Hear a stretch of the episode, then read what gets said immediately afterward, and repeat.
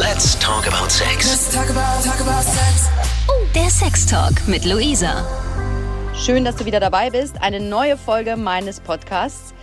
Heute mit Frieke oder besser Aurora Nia Nox. Früher war sie Angestellte im Büro, heute ist sie Domina. Aber nicht nur das. Gleich sprechen wir über ihre neueste Idee und vor allem den Mut, ihr Leben komplett zu ändern und ihre Pläne für die Zukunft.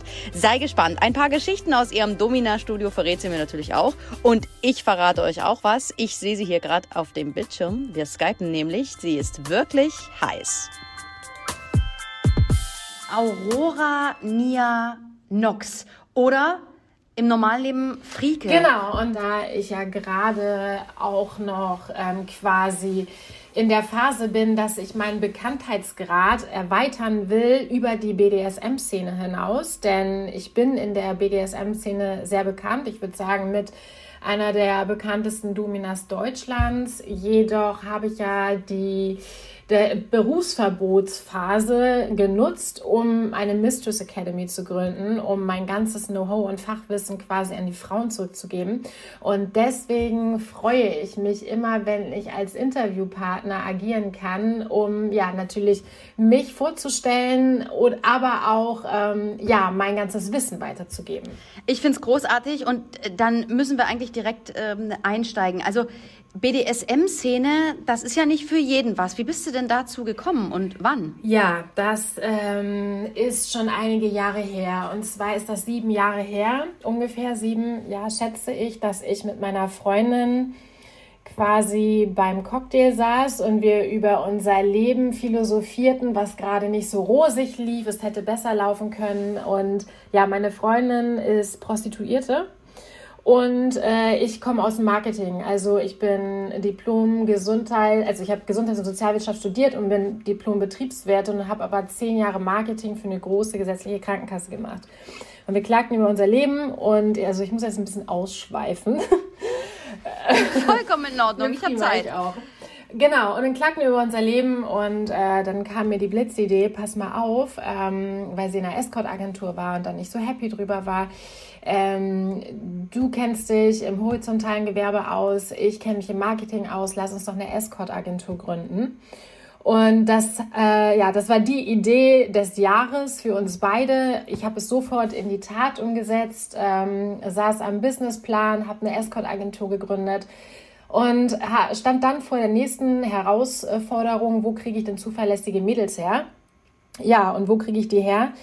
Ähm, ja, das war eine gute Frage. Auf wen konnte ich mich besser verlassen als auf mich selbst? Ich wusste, okay, dann ähm, will ich auch mit für die Escort-Agentur arbeiten, aber nicht in dem klassischen ähm, Gewerbe als Hure, sondern was gibt's denn da noch? Und dann habe ich den BDSM-Bereich sozusagen auf der Fahne gehabt und dachte so, ja geil, als Domina wäre auch nice, aber ja, was macht eine Domina eigentlich? Außer diese ähm, 22.15 Uhr Reportagen kannte ich mich auch gar nicht aus in der Szene. Und dann habe ich, ja, habe ich eine Ausbildung gemacht. Also ich habe recherchiert, Ausbildung, BDSM, Ausbildung Domina, Hamburg oder so und habe tatsächlich dann eine Ausbildung bei einer alten Domina gemacht. Und so bin ich über Umwege und über eine Schnapsidee zu dem Beruf der Domina gekommen. Und ich habe dann in dieser Ausbildung so Feuer äh, und äh, war ich so Feuer und Flamme für diese Thematik, dass ich das sofort weiter ausleben wollte. Konnte aber noch nicht so richtig in unserer Escort-Agentur da Gas geben, weil eine Escort-Agentur, bis die richtig auf, äh, bis die richtig läuft und gerade in Hamburg, da muss man wirklich sehr viel Geld und Zeit reinstecken. Und ich habe das ja alles neben dem Beruf gemacht und hatte dazu auch noch Partner und Familie und Freunde, wie das so immer so ist. Genau, und dann, ähm, ja, war ich quasi Domina, weil ich die Ausbildung gemacht habe und gesagt habe, okay, ich will da arbeiten. Und da gab es ein neues Studio, das Queenstone damals.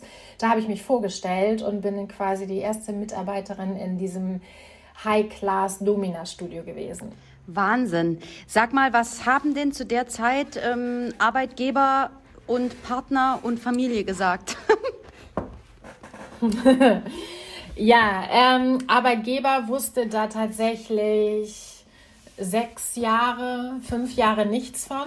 Also natürlich habe ich gegen meinen Vertrag verstoßen, indem ich meinen Nebenjob nicht angemeldet hatte, aber das Risiko war es mir dann doch wert, Mein Partner war super locker, denn der ähm, war Vizepräsident eines Rockerclubs und diese Rockerszene ist sowieso, was das ganze Thema angeht, ja sehr offen gegenübergestellt. Und somit hatte der da auch gar kein Problem mit. Und ich habe ähm, ja als klassische unberührbare Domina gearbeitet und bin es heute noch. Das heißt halt Geschlechtskontakt ist verboten bei mir. Also ich sage immer, ich darf alles, er darf nichts. Und ähm, ja, meine Familie hat da dann doch, ähm, also ich habe es meiner Schwester erzählt, die fand das gar nicht schlimm und war da eher aufgeschlossen gegenüber. Und meine Mutter hatte zuerst ganz locker reagiert, um dann tatsächlich mir dann doch sagen zu müssen, sie hätte es sich gewünscht. Ich hätte es ja nicht erzählt, weil sie sich halt zu sehr Sorgen macht. Krass, ich, äh, ich bin ganz äh, überrascht, wie äh, locker äh, dein Umfeld reagiert hat, ja. Also äh, sonst hört man ja immer nur, ähm, dass es Kritik hagelt, ja. Wie kannst du nur?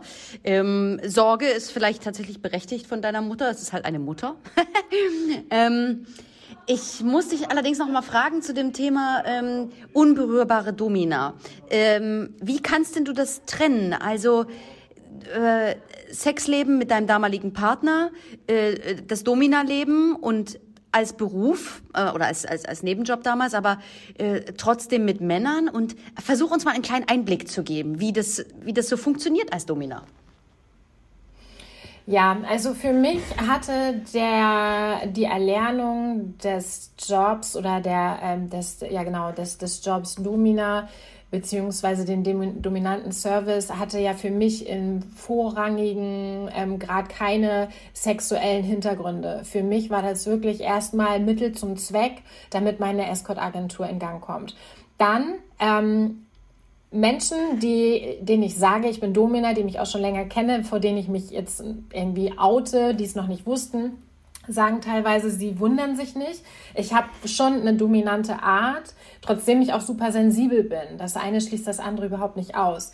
Und äh, in dieser Ausbildung habe ich festgestellt, dass es mir auch wirklich Spaß macht, dass ich tatsächlich auch einen Hang zum Sadismus habe, was ich zuvor nicht wusste ja, wenn jemand hinfällt, lacht man, weil es witzig ist. Nur im, im Rahmen, ne? Wenn es zu, zu doll schmerzt, dann ist es schon auch wieder äh, zu viel Schadenfreude. Aber grundsätzlich war ich schon immer so ein bisschen ähm, sadistisch wahrscheinlich und wusste das gar nicht.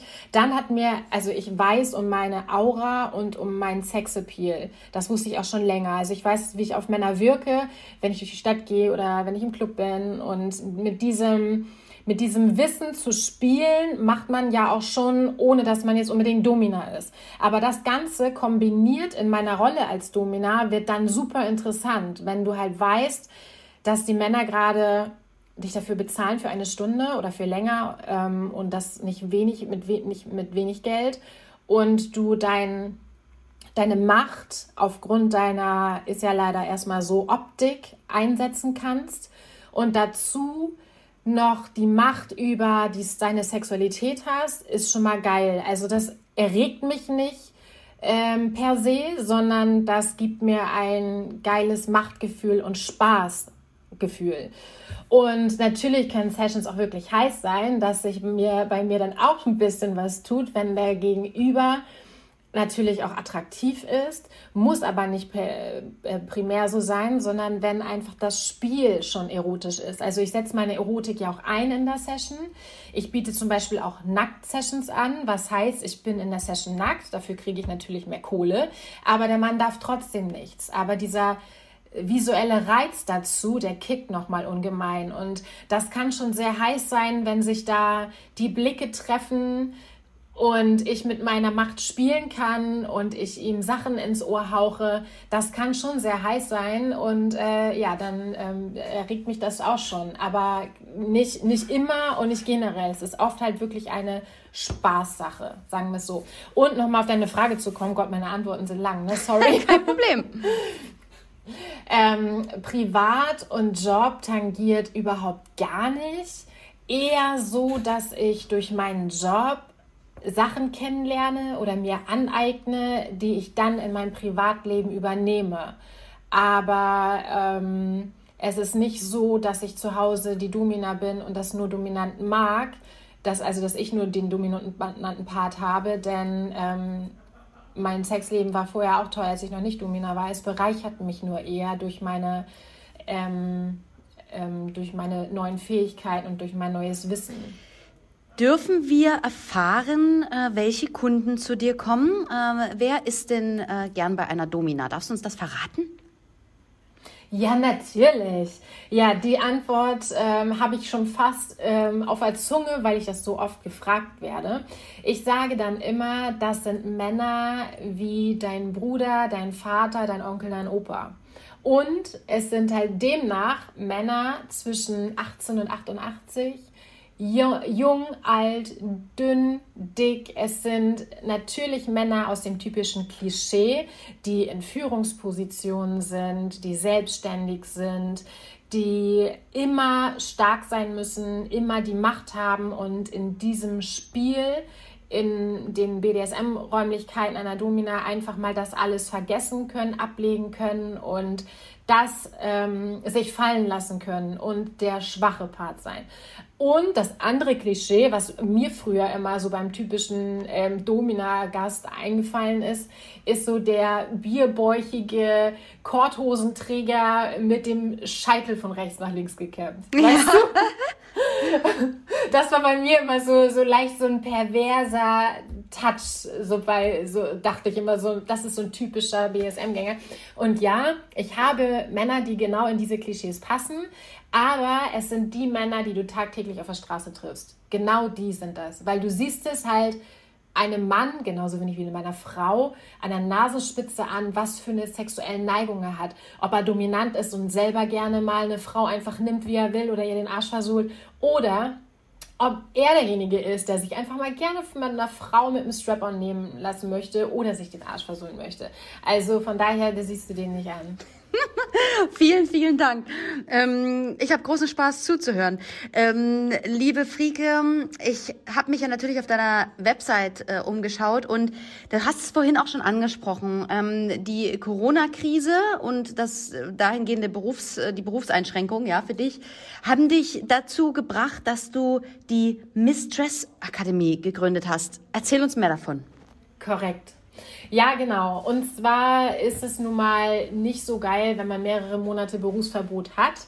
Und was ich schon sagte, ich komme ja aus dem betriebswirtschaftlichen oder ich habe diesen betriebswirtschaftlichen Background und Marketing ist nach wie vor meine Stärke und mein Steckenpferd zu dem ganzen BDSM-Thema was sich entwickelt hat.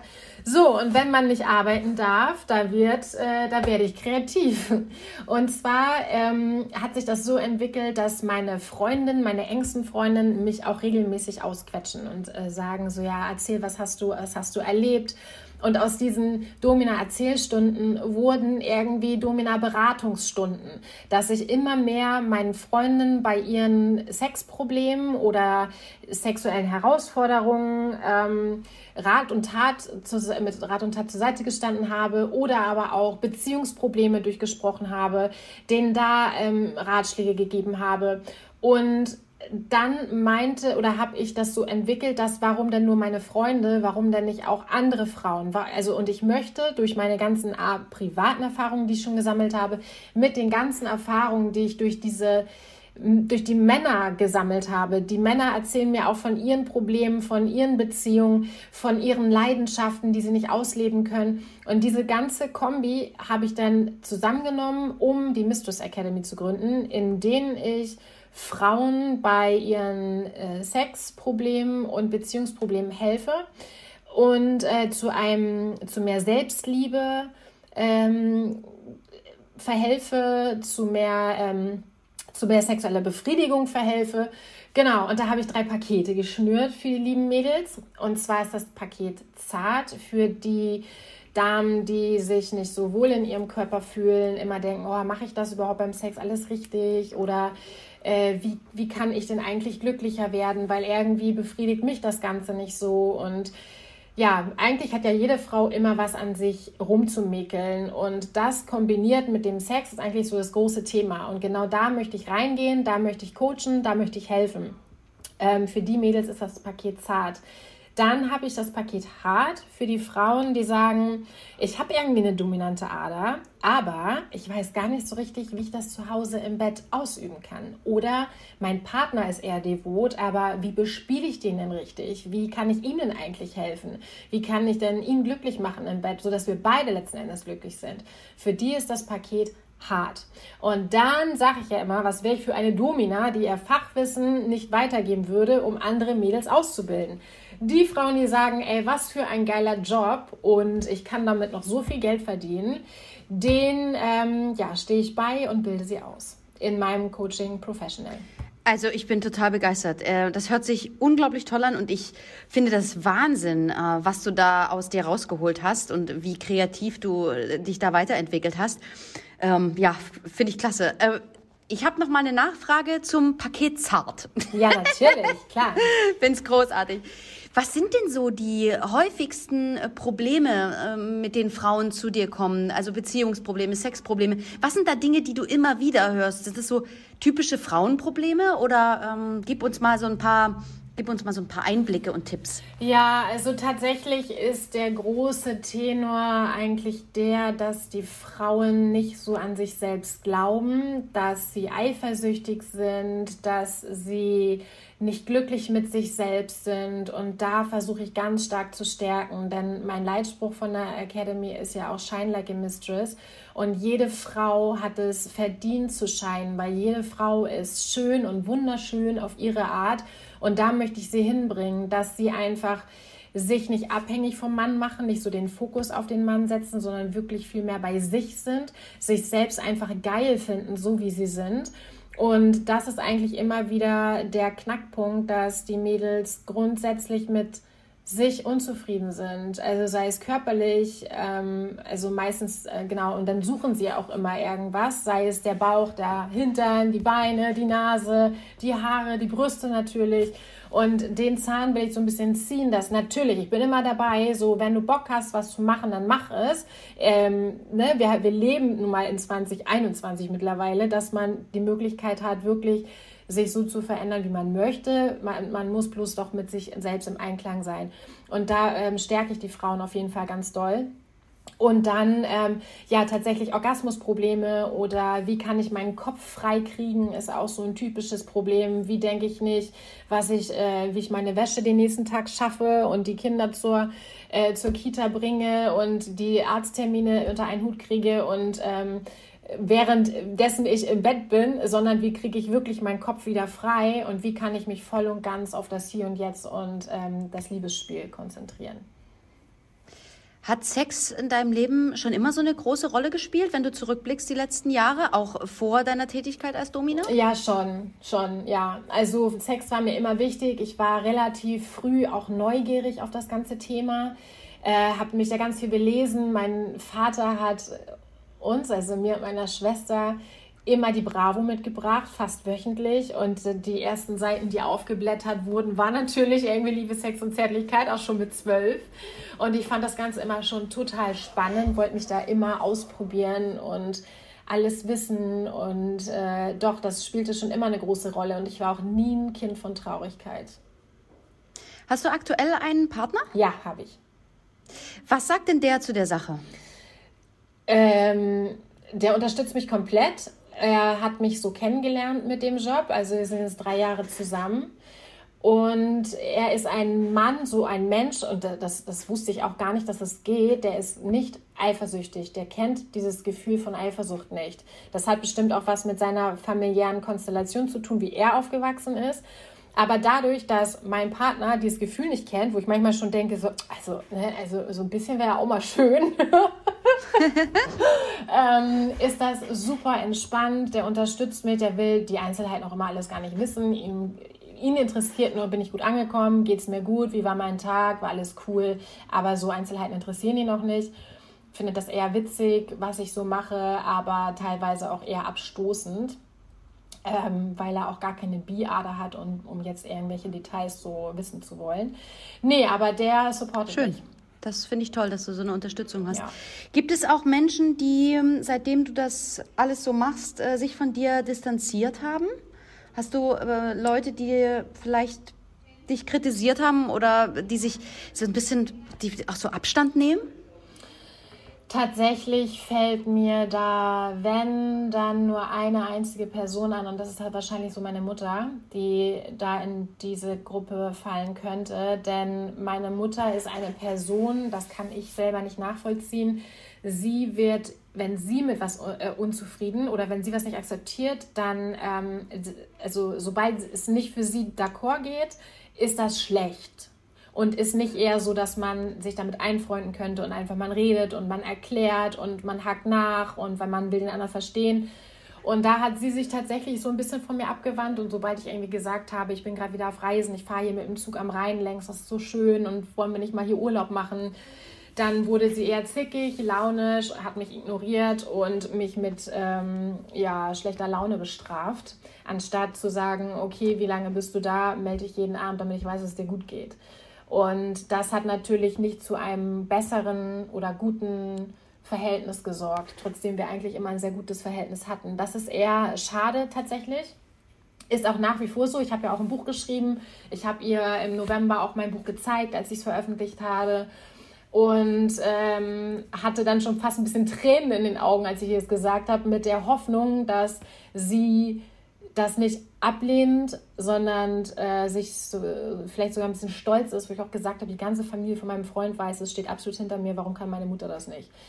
So, und ähm, genau das eher, aber nee, sonst sind eigentlich alle immer total interessiert und quetschen mich aus. Und wie du merkst, ich rede ja auch super gerne über meinen Job, denn ja, wann trifft man schon mal eine Domina? Ich meine, war bei mir früher auch nicht anders, kannte natürlich auch keine.